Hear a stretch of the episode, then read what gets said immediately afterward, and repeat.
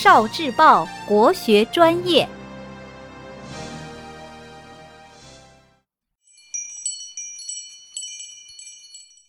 十万个为什么？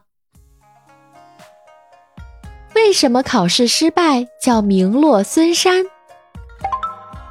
现在参加选拔性的考试，比如高考、研究生考试等，如果没有通过考试，没有被选拔上，就会常常说落榜了，或者说叫名落孙山了。为什么没有考上就是名落孙山了呢？在我国宋朝的时候，有一个名叫孙山的才子，这个人特别幽默，非常擅长说笑话，所以周围的人就给他起了一个外号，叫“古鸡才子”。古鸡是古代一种盛酒的器具，能不断的往外溢酒，人们用古鸡来比喻能言善辩、语言流畅的人。古鸡才子就是说孙山这个人能说会道，幽默风趣。古鸡这个词最初念古鸡，后来慢慢的就变成咱们现在常说的滑稽了。孙山有一次和一个同乡的儿子一起到京城参加举人的科举考试，考试完了，等到放榜的时候，孙山和同乡的儿子一起去看了。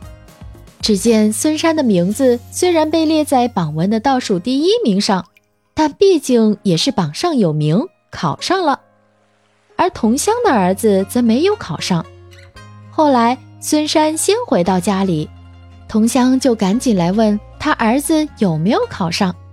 孙山觉得直接说没有考上有点太伤人，但是又不能说谎话骗人。所以就灵机一动，念了一句不像诗的诗句来：“借名近处是孙山，贤郎更在孙山外。”什么意思呢？就是榜上的最后一名是我孙山，您儿子的名字却还在我孙山后面。言外之意就是没有通过考试，落榜了。后来。人们就根据这个故事，把参加考试没有被录取的叫做“名落孙山”。哦，